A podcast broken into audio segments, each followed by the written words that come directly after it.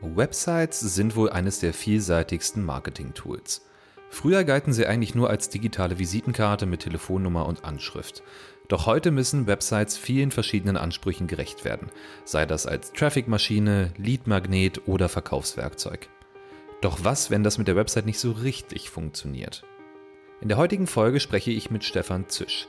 Stefan berät seit dem Verkauf seiner Agentur mit über 70 Mitarbeitern verschiedenste Unternehmen in allen Facetten des Online-Marketings. Zusammen sprechen wir darüber, wie man seine Website analysieren kann, wie man sich die richtigen Ziele für seinen Webauftritt setzt und welche Tools man dafür einsetzen kann. Wer wissen will, welche fünf Fehler Stefan schon bei vielen Websites gesehen hat, sollte bis zum Ende dabei bleiben. Mein Name ist Marvin Hinze und ich führe euch durch diese Folge des Digital Helpdesks.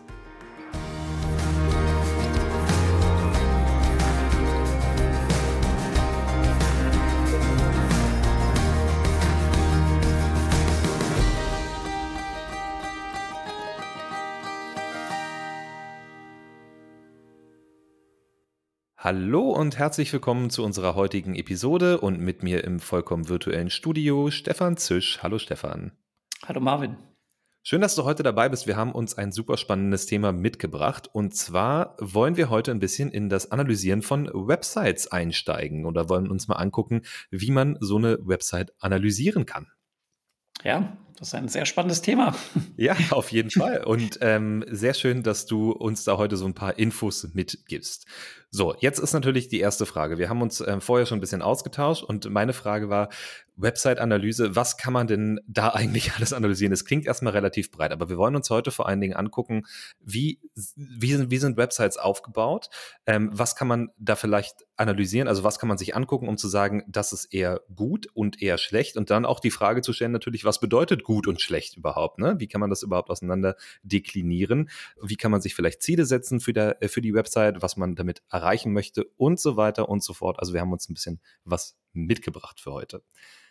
Ich würde einmal starten mit meiner ersten Frage an dich und die würde auch direkt lauten, was kann man bei so einer Website eigentlich analysieren? Also ich meine, wir gehen alle jeden Tag auf zig Websites und meistens haben wir wahrscheinlich auch nicht das Auge, dass wir dann denken, okay, hier könnte man noch was besser machen, hier ist noch ähm, Raum für Verbesserungen unbedingt. Aber wir sind, glaube ich, alle auch schon mal zu dem Punkt gekommen, dass wir, dass wir wirklich aktiv als Nutzer auch gemerkt haben, hier ist was noch nicht wirklich hundertprozentig durchdacht. Also, erste Frage, was kann man eigentlich analysieren oder wo fängt man überhaupt an bei so einer Analyse? Ja, letztendlich kannst du alles analysieren. Ja, also da gibt es überhaupt gar kein Limit. Ich sage immer, die meisten Unternehmen, die machen sich einmalig einen Plan oder ein Konzept für die eigene Website, wenn die Website das erste Mal live geht. Aber das ist ja bei vielen Unternehmen schon mindestens 10, 15, 20 Jahre in der Vergangenheit. Und ansonsten schaut man sich die Webseite mit so einem neutralen Blick eher dann nochmal an, wenn es um das ganze Thema Relaunch oder vielleicht auch Redesign geht. Also beim Relaunch geht es ja darum, dass wir die komplette Webseite verändern, vielleicht das Content-Management-System ändern, ähm, und beim Redesign geht es ja eher nur um optische Anpassung. Aber die meisten, die meisten Webseiten, die ich so sehe, da steckte mal ein Konzept dahinter, aber das ist dann heute einfach im Laufe der Zeit immer mehr in den Hintergrund gerückt und es ist eigentlich gar nicht mehr erkennbar, was soll die Webseite eigentlich? Wollen wir uns selbst vorstellen als Unternehmen? Wollen wir was verkaufen? Wollen wir Kontakte sammeln? Also das ist sehr ja, diffizil geworden, bei manchen Webseiten einfach rauszufinden. Und im Zweifel ist die Antwort einfach ja. Ne? Also wir wollen alles ähm, und am liebsten viel davon.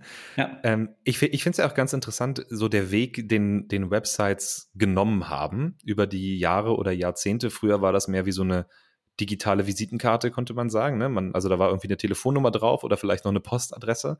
Und dann hat es sich, hat es sich weiterentwickelt. Dann ging es vor allen Dingen um Traffic, dann äh, ging es immer mehr um Leads, jetzt geht es um Verkaufen. Also es gibt, wie du schon sagst, viele verschiedene Möglichkeiten, wofür Websites heute genutzt werden können. Auf jeden Fall äh, deutlich mehr als eine digitale Visitenkarte. Ich glaube, da, da sind wir uns einig. Absolut. Was würdest du denn sagen, wenn ich, wenn ich eine Website aufbaue? Also nehmen wir an, ich habe schon eine Website, die habe ich mal gebaut mit meinem Unternehmen von vor fünf Jahren. Was für verschiedene Ziele kann man überhaupt haben mit dieser Website und wovon hängt es ab, welches Ziel ich mir mit der Website setze? Ja, letztendlich von dem, wie ich die Webseite ausrichten möchte. Ja, ich kann ja sagen, ich möchte Kontakte einsammeln, ich möchte halt Informationen geben, ich möchte das als Kommunikationskanal nutzen. Ähm, ja, aber das, das muss man halt für sich einfach definieren und vielleicht von Zeit zu Zeit auch nochmal neu evaluieren. Ist das überhaupt so oder können wir halt noch irgendwas verändern? Ja, das ist ja häufig, wie ich es einfach wahrnehme, es wurde irgendwann mal ein Konzept entwickelt, dann wurde eine Agentur beauftragt, ein Designer beauftragt, dann wurde die Webseite irgendwie konzipiert. Und dann hat man gesagt, das ist das Bestmögliche, was uns jetzt für den Moment einfällt. Wir sammeln ja neue Erfahrungen, es gibt neue Trends und die sollte man natürlich auch einfließen lassen. Also ich würde eher sagen, eine Webseite hat einen dauerhaften MVP-Status und man muss halt immer weiter die Webseite fortentwickeln. Und dann kommt man letztendlich immer näher dran an die Perfektion. Aber davon auszugehen, dass eine einmal designte Webseite schon perfekt ist, das kannst du eigentlich komplett vergessen. Von daher, dadurch, dass wir die erste Frage hatten, was kann man überhaupt analysieren? Also mhm. Also ich würde erstmal anfangen, mir einen Überblick zu machen, was ist überhaupt da? Also welche Inhalte haben wir? Wie sind sie strukturiert? Was ist in der Hauptnavigation drin? Ist für mich erkenntlich als quasi ein Außenstehender, was ich auf dieser Webseite eigentlich tun soll oder was mir dieses äh, Unternehmen zeigen oder was es kommunizieren möchte. Da helfen dann halt auch viele von ich sage jetzt mal SEO-Tools, ja, weil ich halt dort die Möglichkeit habe, die Webseite auch mal schnell zu erfassen, also mehrere Seiten hintereinander aufzurufen, mir anzuschauen, wie sind zum Beispiel Seitentitel oder wie sind Überschriften. Und wenn ich dann, wenn ich nur diese Elemente anschaue, wenn ich dann weiß, worum geht's auf der Webseite, dann hilft das auf jeden Fall. Aber da muss man halt sagen, bei vielen Webseiten kannst du dir das anschauen und dir ist überhaupt nicht klar, worum geht's hier. Ja, dann heißt halt die Startseite irgendwie Home und dann der Unternehmensname. Aber da haben wir ja das Problem, dass in dem Fall jemand nach einem Unternehmen suchen würde, um das finden zu können. Aber meistens suchen die Leute ja eher nach einer Problembeschreibung. Also eher nach was als nach wem oder nach, nach welcher Person. Mhm. Und das machen halt weiterhin sehr viele Unternehmen einfach falsch. Da war jetzt schon ganz viel drin. Ich würde gerne einmal noch ähm, darauf zurückgehen. Du hast gesagt, so die Website als äh, in einem dauerhaften MVP-Status sehen, also MVP als äh, Minimal Viable Product sozusagen. Ne? Also der, die kleinstmögliche ähm, Version, die von alleine leben kann, quasi das als Grundlage zu sehen. Das heißt, es gibt immer was, was man verändern kann und was man besser machen kann. Und so wie ich dich verstanden habe, ist auch so eine Website eigentlich selten fertig, dass man sagt, oh, jetzt, jetzt ist durch. Jetzt müssen wir nie, nie mehr was machen an der Website. Jetzt haben wir alles gemacht, was gemacht werden kann, weil sie sich natürlich auch mit dem Geschäftsmodell wahrscheinlich verändert, ne? Ja, absolut, ja. Also dieses, ich nenne es manchmal Publish and Pray, also dass man einfach Inhalte veröffentlicht und dann darauf hofft, dass durch Zufall, durch Gottes, Gottes Wille ja. Leute vorbeikommen und dann auch dieses Ziel erfüllen, was ich halt mir vorgestellt habe. Das passiert halt eigentlich viel zu selten. Ja, ich muss mir ja wirklich Gedanken drüber machen, für wen schreibe ich die Inhalte, wie bereite ich sie auf, Bilder, Videos, an welcher Stelle, Text in Fließtextform, Aufzählungspunkte, wie ist es strukturiert, was ist meine Einleitung, ist das die beste Einleitung oder ist es eine andere? Da hat man ja sehr viele Möglichkeiten, die Dinge einfach auszutesten und dann halt immer zu diesem besseren Ergebnis zu kommen und halt nicht zu sagen, ich mache jetzt diesen einen Schuss ins, ins Blaue und hoffe, dass das halt die perfekte Lösung ist. Und dann lasse ich es halt einfach, einfach sein. Ja. Mhm. Von daher, Marvin, das ist nicht nur für mich dieser MVP-Status, sondern halt einfach dieses kontinuierliche Weiterentwickeln, halt zu sagen, ich ähm, sehe einen einzelnen Beitrag jetzt gar nicht nur als Beitrag an, sondern das ist halt ein, ja, ein, oh Gott, jetzt fallen mir nur englische Begriffe ein. Das ist ein Asset für mich. Also es ist ein, mhm. letztendlich ein richtiger Wert und den möchte ich halt weiterentwickeln. Und ich möchte halt einfach die besten Informationen zu einem bestimmten Thema halt einfach liefern. Weil nur dann schaffe ich es halt auch, ja, in Erinnerung zu bleiben, dass die Kunden immer wieder zu mir kommen, dass sie halt auch kaufen und so weiter. Und das ist halt nicht damit getan, wenn ich jetzt irgendwie jemand beauftrage, schreib mal was über das Thema und dann haue ich es einfach auf die Webseite und morgen mache ich was anderes, dann mache ich noch was anderes. Äh, also äh, würden, würden unsere Episoden nicht immer sehr deskriptive ähm, Titel haben, dann hätte ich sie auf jeden Fall Publish and Pray genannt. das finde ich super, das merke ich mir auch für die Zukunft. Ja, da, damit fängt es ja an, ja. Also letztendlich, der Mensch ist ja auch ein so gesehen Suchsystem, ja. Du versuchst immer halt rauszufischen aus verschiedenen Impulsen. Schaust du dir jetzt das an oder mhm erregt es keine Aufmerksamkeit oder keine Emotionen bei dir und dann gehst du halt weiter. Und je mehr du es halt schaffst, letztendlich die Terminologien, also die Begriffe zu verwenden, die deine Zielgruppe auch verwendet, desto eher bleibt sie hängen und hört sich dann eine Episode beispielsweise an und weiß halt einfach, worum es geht und was da im Kern einfach heute das Thema ist. Wenn wir jetzt sagen, das ist Website-Analyse, dann klingelt es hoffentlich bei dem einen oder anderen schon und er weiß, okay, ja, das ist ein Thema, das interessiert mich, da schalte ich jetzt mal ein. Was mich immer auch fasziniert oder was ich, was ich mir schon oft gedacht habe, ich war auch schon bei großen Website-Migrationen dabei oder auch bei Relaunches ähm, und so weiter oder auch Neugestaltung, neue Landing-Pages, neue Hubs, sagt man ja auch gerne, wenn da irgendwie so Satelliten-Websites dann ausgegliedert werden bei größeren Unternehmen. Und was mir immer wieder auffällt, ist, wenn man sich darüber Gedanken macht, was möchte ich damit erreichen und wie baue ich das auf, dann ist dieser Gedankenprozess oft sehr linear. Das heißt, ich habe das Gefühl, Leute, die sich so eine Website-Struktur erdenken, gehen erstmal prinzipiell davon aus, dass irgendjemand auf der Startseite landet und sich dann da durchklicken möchte. Und da fängt man immer an zu argumentieren. Hast du das, hast du das auch schon oft gehört und äh, wie würdest du, wie würdest du darauf antworten? Ja, also das passiert halt quasi selten. Also diese Customer Journey, die du jetzt auch äh, schon angerissen hast, die ist halt nicht linear. Und die Zeiten, wo jemand halt, wie damals noch das gedruckte Internet, ja, da gab es ja immer bei Aldi diese Webkataloge quasi, wo du so mhm. Startseiten abgedruckt hattest. Und dann bist du natürlich auf die Startseite gegangen von, was weiß ich, fußball.de und hast dich da durchnavigiert. Aber heute haben wir halt Suchmaschinen oder soziale Netzwerke und da steigen ja sehr viele Personen direkt tief in der Webseite ein, also auf einem einzelnen Artikel beispielsweise und gar nicht auf der Ressort-Übersichtsseite und halt auch nicht auf der Startseite. Von daher, man muss halt immer analysieren, wer landet eigentlich, aus welchem Kontext kommt bei uns wo auf der Seite und was ist halt dann einfach die beste Aufbereitung des Inhalts, die ich dann in dem Moment auch einfach anzeigen kann. Ja. Also im besten Fall sollte man quasi jede Seite, die man hat auf der Website, so denken, dass es auch die erste Seite sein könnte, die jemand gefunden hat. Es sei denn, man, man sperrt sie natürlich für die äh, Google-Suche beispielsweise so, dass es eigentlich klar ist, okay, da kann niemand von extern raufkommen, der nicht den Link kennt, ähm, unbedingt. Aber also prinzipiell alle Seiten, die öffentlich zugänglich sind, können natürlich auch als erstes gefunden werden. Ne? Und so denke ich, muss man das auch denken. Also es muss dann irgendwie immer weitergehen oder halt auch aufhören an einem Punkt und dann muss ich die Information aber schon definitiv haben, die ich haben wollte an dem Punkt. Aber wir sind schon ganz tief eingestiegen, Stefan. Wir wollten eigentlich oder ich wollte eigentlich mit dir ja auch noch erstmal ein bisschen über die Tools reden, die man dazu ja. benutzen kann. Ne? Genau.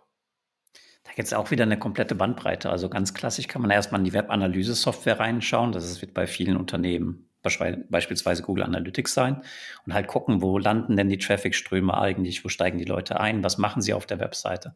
Sowas kann ich halt machen. Mir persönlich hilft halt dann immer ein sogenannter Crawler, also einfach halt ein Tool, das über die Webseite drüber läuft und einfach mal guckt, was ist denn da. Weil viele Webseiten, die wurden, wie ich ja schon sagte, vielleicht vor 15 Jahren mal konzipiert und dann kommen immer wieder neue Artikel einfach drauf, neue Inhalte. Und dann ist es halt auch so, dass hier schon ein Artikel zu dem Thema ist, dann ist noch ein neuer Artikel entstanden. Und für den Nutzer ist irgendwann nicht klar, okay, jetzt habe ich zwei Artikel, die sehen von der Überschrift sehr ähnlich aus. Nehme ich jetzt den linken, nehme ich den rechten? Ach nee, da hinten ist ja noch einer. Und im Zweifelsfall hast du ja dann irgendwie dieses Paradox of Choice. Also wenn ich zu viel Auswahl habe, dann weiß ich gar nicht, was ich anwählen soll davon.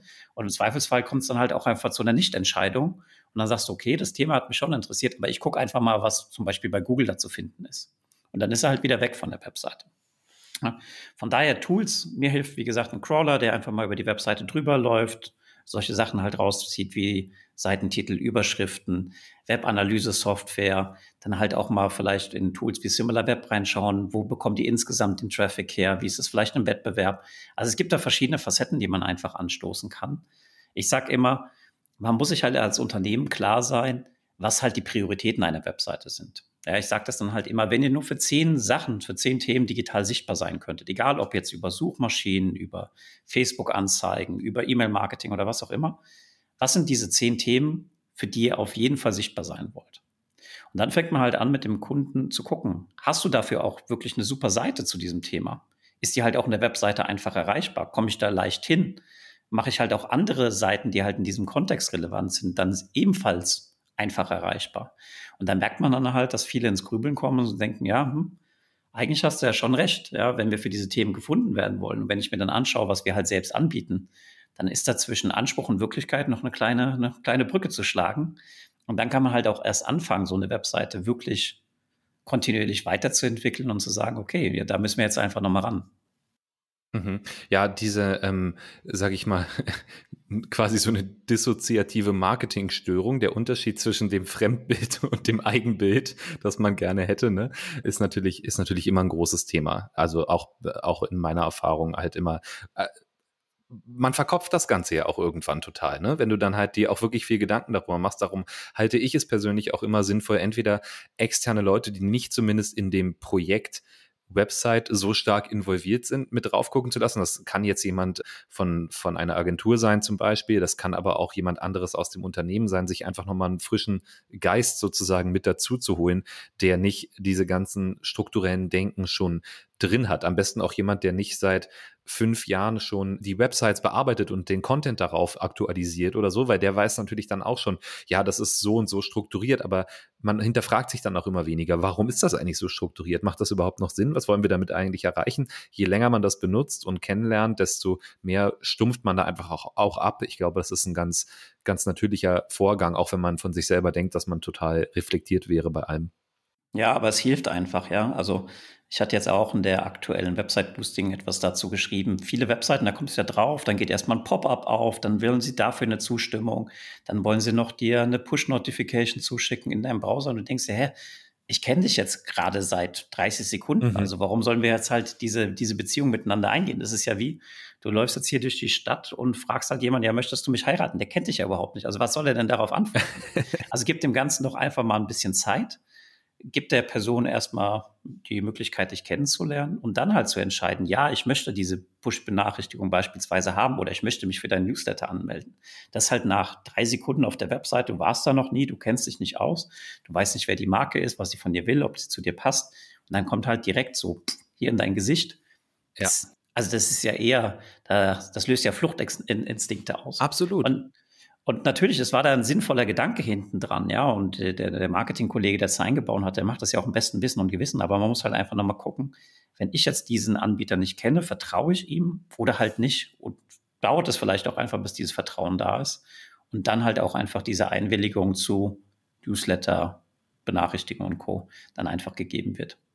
Oder einfach nur Cookies, ne? Bei mir ist das zum Beispiel ganz oft so, wenn ich auf eine Seite komme, die ich noch nicht kenne und bevor ich irgendwas lesen konnte, wird mir sowohl irgendwie eine Premium-Mitgliedschaft, um den Artikel zu lesen und irgendwie der erste Advertorial-Artikel und irgendwie ein Pop-up zum Newsletter angezeigt. Aber da kannst du aber sowas von sicher sein, dass ich keinen einzigen dieser Cookies akzeptieren werde. ähm, und das ist natürlich auch schlecht, wenn man dann vor allen Dingen darauf angewiesen ist, ähm, Geld zu verdienen, eben mit dem, mit dem Ausspielen von Ads. Äh, darüber muss man sich sich halt auch Gedanken machen, ne? was man dann, also man hat, ich, ich sage immer, man hat keine zweite Chance für den ersten Eindruck. Das stimmt ähm, definitiv. Und, und das gilt auch für Websites, würde ich sagen. Ja. Du hattest über Crawler gesprochen, da wollte ich nochmal ja. kurz nachhaken. Wenn ich, wenn ich so einen Crawler über meine Website rüberlaufen lasse, dann kriege ich im Endeffekt wahrscheinlich so eine Art Tabelle ausgespielt mit allen URLs, die er also gefunden hat und deren Seitentiteln und so weiter. Wie würde ich denn dann hingehen und sagen, also wie kann ich denn diese Tabelle dann analysieren? Wie, wie muss, ich, muss ich mir das vorstellen, wenn ich so eine Analyse mache oder so eine Bestandsaufnahme? Also speziell, wenn es halt nachher um das ganze Thema Suchmaschinenoptimierung geht, ist es ja so, dass wir für jedes Thema nur einen Einstieg halt brauchen. Ja, und da soll halt auch klar sein, worum es auf der Seite geht. Also ich sage immer, ein guter Test ist halt, wenn du dir zum Beispiel nur die Überschriften einer Seite anschaust, wenn du dann weißt, worum es auf der Seite geht, dann ist sie tendenziell gut optimiert. Da habe ich den Content noch nicht gelesen, noch nicht geschaut, welche Bildermaterialien drauf sind. Aber dann ist halt einfach erstmal aufgrund dieser halt häufig auch optisch anders dargestellten Informationen klar, worum es auf der Seite geht. Und das hilft dann halt einfach schon mal. Ja, von daher, wie du gesagt hast, du kriegst eine Tabelle raus und dann schaust du einfach, welche Adressen sind da, wie sind die Adressen benannt, wie ist der Seitentitel, sind sehr viele Seitentitel ähnlich, dann kann ich das ja in Tabellenprogramm von A nach Z beispielsweise mal sortieren, gucken, was sind da für Muster drin, sehen die Seitentitel immer gleich aus. Wenn ich dann halt auch direkt sehe, es gibt Seiten, die einen identischen Seitentitel haben, dann passt das halt wieder nicht mit dieser ein Thema, eine Einstiegslogik. Und dann sehe ich halt schon direkt, okay, hier sind ein paar ähm, Optimierungspotenzial, da müssen wir auf jeden Fall nochmal ran. Ja, das kann natürlich auch sehr arbeitsintensiv sein. Ne? Kommt drauf an, wie gut man die eigene Website natürlich kennt. Aber ich meine, wenn die 15 Jahre da ist, da waren jetzt ein paar Marketingmanager am Werk und haben mit in die Suppe äh, gespuckt, wollte ich sagen. Dann hast du natürlich auch relativ viele äh, verschiedene Unterseiten wahrscheinlich zu allen möglichen Themen. Und dann heißt das im Endeffekt wahrscheinlich auch einfach mal, die, sich die Seiten aufzurufen, um zu analysieren, worum geht's da eigentlich? Vielleicht gibt es da auch einfach Seiten, die seit sieben Jahren keiner mehr gesehen hat im Unternehmen, die aber immer noch irgendwo rumgeistern. Ist auch immer ganz Absolut. spannend. Absolut. Also ähm, auch wenn man die Webanalyse reinschaut, dann ist es so, dass ein sehr kleiner Prozentsatz der Seiten überhaupt Seitenaufrufe bekommt. Und da geht es gar nicht, ob das Seitenberufe sind, die von so beispielsweise Suchmaschinen vermittelt wurden oder von Facebook, sondern halt es gibt sehr viele Seiten, auf einem Webauftritt, die halt keiner aufruft, im ganzen Jahr nicht. Da mhm. kommt keiner vorbei. Ja, das kann dann immer daran liegen, dass sie sehr stark versteckt sind oder dass sie halt auch einfach nicht mehr, nicht mehr relevant sind. Ja, und dann geht es halt eher darum, einen Frühjahrsputz zu machen und zu sagen, was kann davon noch bleiben und was soll letztendlich halt auch weg. Also du würdest auch dann tatsächlich sagen, ähm, was mit einer oder zwei Seiten aufrufen im Quartal, sage ich mal, da muss man auch sagen, das hat nicht so wirklich Daseinsberechtigung. Das ist eher ready to go, aber im Sinne von Abgang. Ja, ähm, ja und nein. Ich würde halt immer diese Frage stellen, was ist euch als Unternehmen eigentlich wichtig? Für welche Themen wollt ihr stehen? Und dann kannst du halt anfangen, die Contents zu sichten, die da sind, um zu gucken, passen die dazu oder nicht. Weil es kann ja sein, dass mir ein Thema wichtig ist, ich aber halt einfach auf 20 verschiedenen Unterseiten aktuell gespielt habe. Und dann sind halt ein paar Seiten dabei, die nicht gut funktionieren. Aber wenn wir von denen ein paar der Contents übernehmen und von der, und dann machen wir eine schöne, ja, letztendlich umfassende Seite, dann fängt es auch an, für den Nutzer einen Mehrwert zu bieten und dann halt auch, ja, einfach gut zu funktionieren. Das wird dann weiterempfohlen, weitergeteilt, umgesendet und ich bekomme halt einfach Traffic auf die Seite. Also ich würde nicht pauschal immer sagen, alles, was halt nicht performt, kommt halt weg. Das kann halt sehr viele unterschiedliche Gründe haben. Mhm. Aber wenn man halt einfach sich überlegt, was sind die Themen, die uns wichtig sind, dann kommt man relativ schnell dahin, dass es gar nicht diese tausend Unterseiten sind, die ich mir jetzt im Detail anschauen muss, sondern ich fange halt letztendlich mit den 20 wichtigsten Themen einfach an und schaue einfach, haben wir da schon was für? Haben wir da mehrere Seiten für? Und dann fange ich das an zu konsolidieren, zusammenzufassen, mir nochmal Gedanken zu machen, hey, warum ist es eigentlich nicht in der Navigation drin?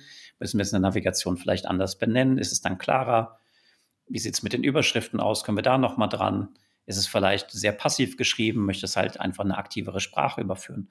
Von daher, du hast absolut recht. Das ist auf jeden Fall äh, eine Arbeit, aber ähm, die Erfolge zahlen sich dann halt langfristig auch aus. Mhm. Ich finde, was, äh, was, was sehr stark durchkommt, ist wirklich immer dieses, denke auch an den Nutzer. Ne? Weil was ich persönlich schon sehr oft gesehen habe, habe auch auf Websites, ist quasi, dass, dass man versucht, mit der Website so ein bisschen auch das eigene Organigramm nachzubilden. Ne? Das heißt, man ist irgendwie in bestimmte Teams organisiert, beispielsweise. Das ähm, nehmen wir mal an, ich würde jetzt ähm, Stifte, ähm, alle möglichen Stifte irgendwie produzieren als Unternehmen. Und dann gibt's, äh, das ist irgendwie historisch so gewachsen, dass ein Team sich um rote, eins um grüne und eins um gelbe Stifte kümmert. Jetzt ist die Frage, ist das wirklich sinnvoll, dann auch die Website so zu gliedern, dass ich irgendwie einen eigenen Bereich für rote Stifte habe? Ne? Das ist jetzt ein extrem blödes Beispiel. Also bei uns in der Agentur haben wir halt auch in den Leistungen gesagt und haben halt gesagt, wir haben eine Lösung für Kanal Facebook, wir haben eine Lösung für Kanal Google und so weiter und so fort. Aber das Problem, das der Kunde ja hat, ist ja eigentlich ein anderes. Dem ist ja egal, ob der, ob die Zugriffe über Facebook kommen oder über E-Mail oder was auch immer. Der möchte halt mehr qualitative Besucher haben oder mehr Conversions haben und so mhm. weiter und so fort.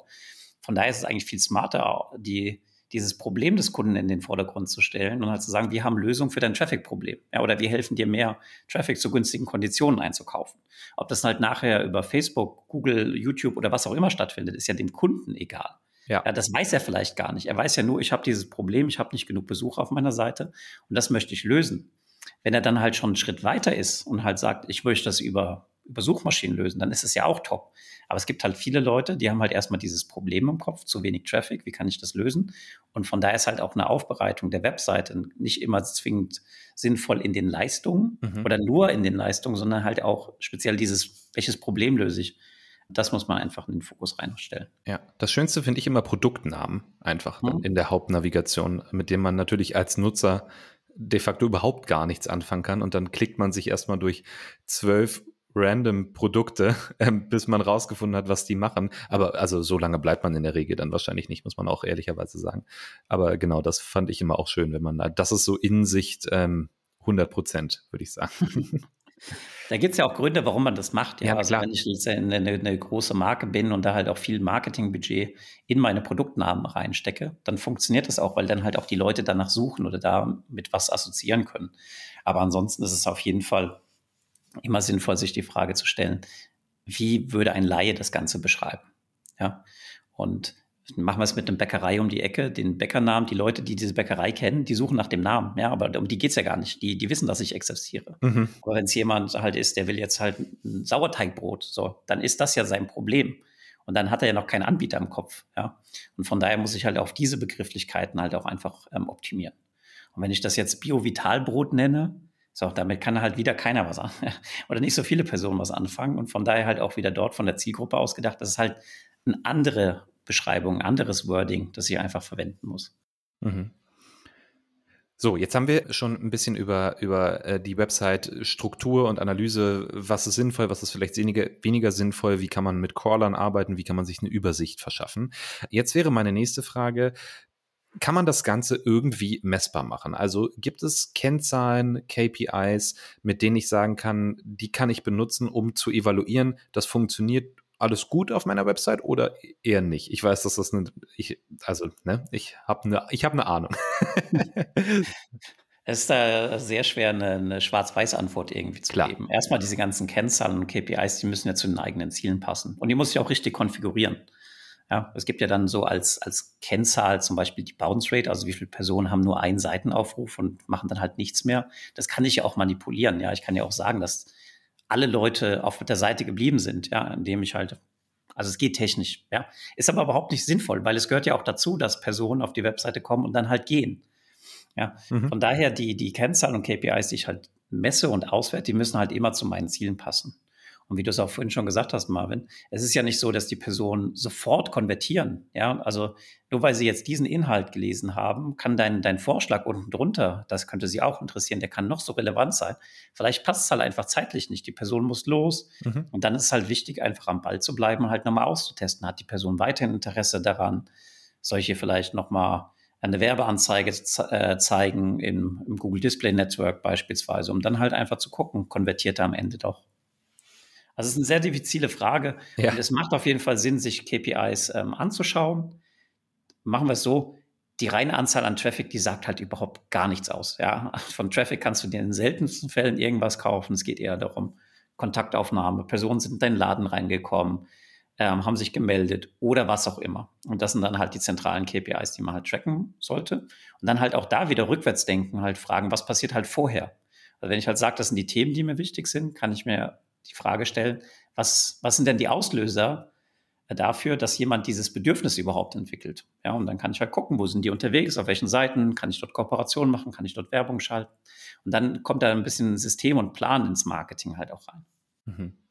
Wir hatten letzte Woche eine Episode zum Thema Vanity-Metriken mit Jenny aus unserem SEO-Team und da kam auch so ein bisschen äh, natürlich äh, auf, äh, auf Traffic kamen wir zu sprechen und ähm, sie meinte, natürlich ist das ein Indikator, ne? Wenn du siehst in einer Woche, der Traffic ist um 15 Prozent gesunken, dann weißt du, ups, irgendwas funktioniert nicht. Aber du kannst natürlich damit nicht hingehen und sagen, okay, jetzt weiß ich aber, was ich zu tun habe. Das hilft mir bei der Entscheidungsfindung. Ähm, so und so kann ich das angehen, sondern dann musst du dir halt andere Kennzahlen, andere KPIs angucken, um bewerten zu können, okay, woran, woran liegt das jetzt? Und dann geht es natürlich auch ähm, tiefer in die, in die SEO-Thematik, um rauszufinden, okay, woran, woran liegt das, dass der Traffic eben so eingeboost, äh, eingebüßt hat in dieser Woche.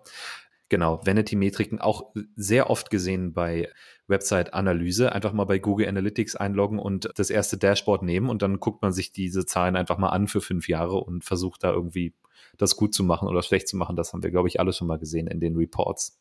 Ja. Nehmen wir mal an, ich habe jetzt ein Problem erkannt mit meiner Website. Ne? Also ich, okay, Probleme erkennt man natürlich erst, wenn man weiß, was man eigentlich erreichen will. Das hatten wir gesagt. Ne? Also die Zielsetzung muss klar sein. Will ich mit der äh, Website erreichen, dass mehr Leute in meinen Laden kommen, muss ich mir entsprechend die Voraussetzungen schaffen, dass ich das auch messen kann. Und gerade so bei Online, Offline ist das oh, auch ein ganz schön großer Sprung zugegebenermaßen. Aber ich ähm, will beispielsweise, dass jemand was kauft auf meiner Website, das ähm, ne, über, über den Shop zum Beispiel. Oder ich will, dass jemand eine Kontaktanfrage stellt ähm, für ein Angebot, das ich abgebe, also ein Request for Proposal zum Beispiel. Ja. Oder ich möchte, dass jemand sich ein E-Book runterlädt auf einer meiner Landingpages oder ein Video anschaut oder was weiß ich. Also gibt ja verschiedene Ziele, die man mit verschiedenen Bereichen auch der Website sozusagen erreichen kann. Wenn ich jetzt feststelle, das funktioniert noch nicht so ganz und ich würde jetzt auch mal ein Beispiel nehmen. Ich möchte, dass jemand ein, eine Kontaktanfrage sozusagen losschickt. Das haben wahrscheinlich relativ viele Unternehmen, die jetzt nicht unbedingt ein Preisschild draußen ranhängen können und sagen, ja, äh, meine Dienstleistung kostet so und so viel. Also insbesondere bei Agenturen oder auch bei vielen Softwareunternehmen ist das natürlich sehr stark davon abhängig, welches Produkt man braucht oder ne, also welche Software äh, braucht eben der Kunde. Wir haben relativ viel im Angebot. Welches Paket brauchst du denn? Darum äh, gibt es da viel mit Kontaktanfragen, so Sales-Anfragen. Nehmen wir mal an, das funktioniert nicht. Wie würdest du hingehen und nach einer Lösung dafür suchen? Ich würde halt vor allem erstmal schauen, Also wieder mit derselben Logik. Ich würde erst mal gucken, was sind halt die, die Prio-Themen und dann halt schauen, wie haben wir diese Webseite eigentlich gerade aufgebaut. Wer landet dort und aus welchem Kontext landen die Leute dort und ist dann halt klar genug, was sie halt dort tun sollen. Weil ich hatte auch schon Fälle in der Vergangenheit, da haben dann Kunden gesagt, ja, es meldet sich niemand für so ein Newsletter an. Da habe ich gesagt, ja, okay, der muss ja auch fünfmal nach unten scrollen, bis ich das Ganze überhaupt gefunden habe. Mhm. So. Und wenn du halt das einfach aus diesem Kontext rausnimmst und halt die Frage dir stellst, woher kommen die Personen und was erwarten sie eigentlich, kommst du vielleicht auch auf einen ganz anderen Webseitenaufbau als der, der jetzt gerade da ist. Also von daher aus meiner Sicht immer erstmal priorisieren, halt sich die Frage stellen, wen wollen wir erreichen, dann halt gucken, woher kommen die Personen und was sehen sie denn dort als erstes. Oder wie du es vorhin auch äh, gesagt hast, äh, es gibt dieses extreme Experten- oder ähm, firmeninterne Wissen, ja, mit denen halt kein Außenstehender was anfangen kann. Einfach mal diese Seite zu nehmen und dann einem einen Laien, keine Ahnung, äh, der, der Mutter, die nicht aus der Branche kommt, vorzulegen und halt zu sagen, Mama, was denkst du, worum geht's auf der Seite? Zeigst du ihr das für zehn Sekunden, nimmst dir den Zettel weg und wenn sie dann nicht dir sagen kann, worum es ging, dann ist deine Seite tendenziell wahrscheinlich nicht so gut optimiert. Also es ist einfach nicht klar genug. Mhm. Ja, also von daher würde ich das auf jeden Fall machen. Und ansonsten, es können halt immer auch technische Probleme äh, existieren. Ja, dass ein Capture überhaupt nicht lösbar ist, dass äh, ich eine E-Mail-Adresse, ja, kennst vielleicht auch, du fängst an, deine E-Mail-Adresse einzutippen. Das erste, was passiert, dieses Feld ist auf einmal umrandet und sagt, er ist keine E-Mail-Adresse. Er ist ja auch kein Wunder. Ich habe ja eben auch ja. ein Zeichen eingegeben. Also wie soll es denn auch, auch funktionieren? Ähm, und da halt einfach mal das, selbst diesen Prozess zu durchlaufen, sich die Frage zu stellen, ist das eigentlich jetzt das Beste? Ja, muss ich jetzt diese fünf Felder abfragen oder tut es vielleicht für den Moment auch nur eins? Mhm. Ja, also einfach diese, diese Nutzerperspektive immer wieder einzunehmen und sich zu fragen, wenn ich jetzt nicht für das Unternehmen arbeiten würde, würde ich selbst hier konvertieren, ja oder nein? Wenn die Antwort darauf nicht ein überzeugtes Ja ist, dann würde ich halt anfangen, Hypothesen aufzustellen und die ganzen Sachen halt auszutesten. Hattest du mal das Problem, dass ein Capture nicht lösbar war und deshalb konnte niemand das Formular ausfüllen? Das hatte ich teilweise schon bei Google, ja, wo du dann halt immer einen Bus anklicken musst. Ja. Und es kommen immer wieder neue. Also das weiß, ich hatte es mal, dass es unendlich weiterging. Ja, ich weiß nicht, der hat mir es einfach nicht abgenommen, dass ich kein Roboter bin. ähm, das, das kann halt in einzelnen Fällen halt passieren, ja, oder dann steht halt irgendwie unten drunter, lösen Sie äh, die Aufgabe, multiplizieren Sie A mit B. So, da stehen aber keine Zahlen, sondern Buchstaben. So, was soll ich dann da eintragen? A, B. ja. Ähm, und da, da, kommst du halt manchmal gar nicht, gar nicht drauf. Ja? Oder auch ansonsten so, so mhm. Prozessschritte, so Usability-Vereinfachungen. Du kennst es ja auch, dass äh, Formulare, zum Beispiel die Adresse vorausgefüllt, hinterlegt werden kann im Browser. Ja, also, dass ich nicht jedes Mal meine Adresse komplett eingebe, sondern dass er sich einfach halt durch eine durch eine Benennung dieser Eingabefelder halt merkt, da kommt die Straße rein, da kommt die Postleitzahl rein. Und dann, dein, dein Browser hat sich, kann sich das ja merken, dass du halt hier wohnst, die Straße, so und so weiter. Mhm. Und dann hast du halt einfach diese Eingabe schon beschleunigt bei so einem Kaufprozess, ja. Ja. Oder du, du guckst halt in die Webanalyse rein. Du siehst, die Leute steigen halt immer aus im, im Warenkorb. Da kann es halt sein, keine Ahnung, die, die, die Bezahlungsmöglichkeit wird nicht angeboten oder Versandkosten kommen auf einmal drauf, mhm. die halt vorher nicht ersichtlich sind. Oder, oder, oder, ja. Ähm, ja, es gibt so viele Ansätze äh, und so viel, was man analysieren kann, was schiefgehen kann. Ne? Und das ist, wie du sagst, das muss ein kontinuierlicher Prozess sein. Im besten Fall geht man hin und sagt, man macht am Anfang einmal das Grobe, bis wir ein MVP haben sozusagen, also ein, ein Produkt, äh, in, in, in dem Sinne eine Website, die wir launchen können. Also ich weiß gar nicht, äh, eigentlich äh, zitiert man ja heute nicht mehr Mark Zuckerberg, aber ich glaube, er hat mal gesagt, bei uns ist das so, wenn alle richtig zufrieden sind mit dem Produkt, wenn wir das launchen, dann haben wir zu lange gewartet mit dem Launch. Ne? Und das äh, finde ich, finde ich eigentlich ganz schön und das kann man eigentlich für eine Website vielleicht auch so nehmen. Du kannst am Ende immer noch optimieren und du kannst das immer noch besser machen. Und das ist eben das Wichtige. Dann dabei zu bleiben, drauf zu gucken und zu sagen, okay, an der und der Stelle muss es noch besser werden. Und jetzt möchte ich eine Bitte loswerden an alle Leute, die irgendwie Formulare irgendwie beeinflussen können auf ihrer Website. Was mich wirklich, wirklich nervt, ist, wenn zum Beispiel ein E-Mail-Feld nicht als E-Mail-Feld deklariert ist und deshalb mein Handy nicht weiß, welche Tastatur es benutzen soll und ich zum Beispiel kein Ad-Zeichen angezeigt bekomme oder es am Anfang groß schreibt, weil es ihm nicht gesagt wurde, dass das eine E-Mail ist. Weißt du, was ich meine? Ja, ich verstehe dich da komplett. Also noch schlimmer ist es ja bei Zahlen. Ja, also je nachdem, oh ja, wie Zeit auf dein, dein äh, dein äh, Handy-Display ist, es kann es ja sein, dass du für die Zahlen umschalten musst, ja, dass du keine separate Zahlenleiste halt hast wie auf einer normalen Tastatur. Und das sind halt so einfache Sachen. Das ist ja wirklich kein großer Aufwand, aber da denken halt viele nicht dran. Oder diese Standard gab es ja auch nicht die ganze Zeit mit HTML. Aber mittlerweile kannst du es halt einfach definieren. Ja. Hier sollen bitte die Zahlentastatur kommen, hier sollen die Buchstabentastatur, hier soll halt das Ad-Zeichen mit angezeigt werden und so weiter. Und das vereinfacht diese Prozesse super. Und der Aufwand dafür ist halt so, so klein. Das soll man auf jeden Fall immer im Blick haben. Ja, man muss es halt nur wissen. du hast ja bestimmt schon einige Websites gesehen in deinem Leben, würde ich jetzt mal behaupten. Kannst du uns vielleicht mal so sagen, was sind so die fünf häufigsten Fehler, die du so siehst auf Websites oder so? Es müssen nicht fünf sein, wenn es vier sind, ist auch gut. Ähm, aber so wirklich Fehler, die du echt häufig gesehen hast. Ich glaube, der größte Fehler ist halt, dass es gar kein Konzept und gar keinen Plan gibt. Ja, also es wurde halt einfach eine Webseite erstellt, weil wir eine Webseite haben wollen. So. Das zweite ist dann einfach, es werden immer mehr Inhalte veröffentlicht, kommen immer mehr dazu. Also es stellt, es stellt sich gar niemand mehr die Frage, was ist denn davon eigentlich wichtig? Ja, von diesen 200 Artikeln werden die alle noch gelesen, haben die noch eine Relevanz, können davon manche weg? Und wie mache ich dann halt auch einfach die Artikel, die halt einen Dauerbrennercharakter haben, wie mache ich die einfach erreichbar? Ja, ist es überhaupt so sinnvoll, die äh, Webseite nach Datum absteigen zu sortieren? Ja, also ist ein alter Artikel schlechter als ein neuer oder gibt es vielleicht auch noch eine andere Logik. Ja, da, das haben ja viele Webseiten so eine Featured-Box beispielsweise, wo sie halt Dauerbrenner-Themen eine besondere Sichtbarkeit ähm, zukommen lassen. Ein weiterer Fehler, den ich halt sehe, ist halt so alles, was so Richtung Aktualisierung und ähm, Maintenance halt geht. Mhm. Ja, dass das halt einfach Dinge nicht mehr funktionieren. Ich, was meinst du, wie viele Seiten es dort draußen gibt, die immer noch fröhlich zu Google Plus rüber verlinken? Ja. ja? Und das dann halt ähm, obwohl es diesen Service gar nicht mehr gibt. Ja, und das ist ja die Frage, ja, okay, du hast nur bestimmten Platz, also warum nutzt du den halt nicht einfach anders? Was, was kommt dann noch ähm, vor? Also, dass halt Verlinkungen überhaupt nicht mehr funktionieren, auf jeden Fall. Lade, Ladegeschwindigkeit, Bilder sind nicht mehr da. Mhm. Also, das, das sind vor allem viele technische Probleme, die halt im Laufe der Zeit einfach auftreten. Ja, das ist natürlich auch der nächste, das nächste Problem bei Websites. Da gibt es ja einen so einen relativ großen Dienst, der relativ stark beherrscht, was wie gefunden wird. Und die Algorithmen von Google ändern sich natürlich auch regelmäßig. Ne? Das heißt, da muss man eigentlich auch up to date bleiben und regelmäßig Änderungen eben umsetzen können, um auch weiterhin gut und viel Traffic zu kriegen oder gut gerankt zu werden, gut gefunden werden zu können. Ja, aber man muss ja auch sagen, ähm, wenn ich halt diesen Anspruch habe, immer das beste Ergebnis zu sein, dann kann mir eigentlich jedes Google-Update, was da auch jemals in der Zukunft kommen könnte, total egal sein. Aber das ist wahrscheinlich auch eins der, der Probleme von vielen Webseiten, die haben diesen Anspruch gar nicht. Da wird's eher da, da geht es eher darum, wie können wir, oder die Website ist einfach ein Kostenfaktor und da wird halt überlegt, wie können wir halt möglichst die Kosten niedrig halten.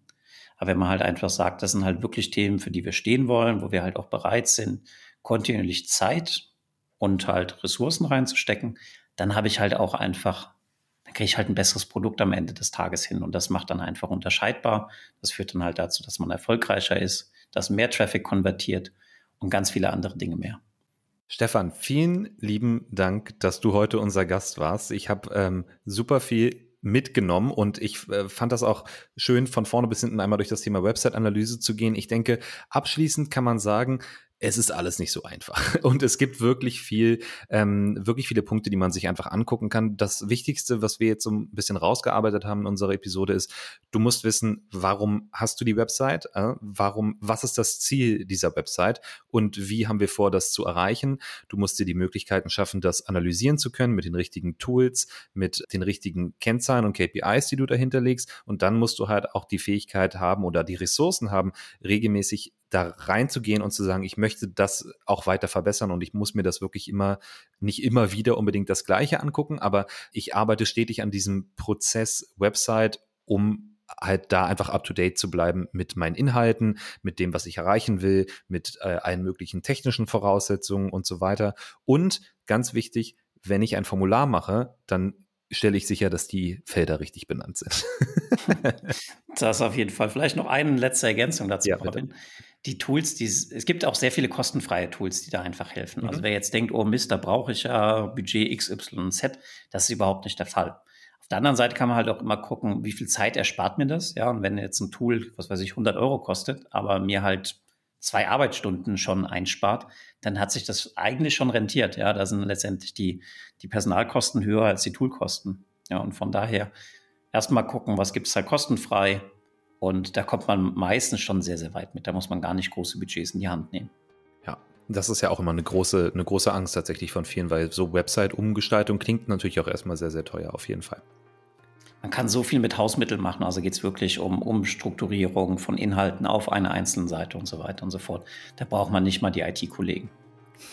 Ansonsten, wer noch weitere Hausmittel für, für Website-Performance ähm, äh, kennenlernen möchte, der kann dich bestimmt auch auf LinkedIn adden zum Beispiel. Ne?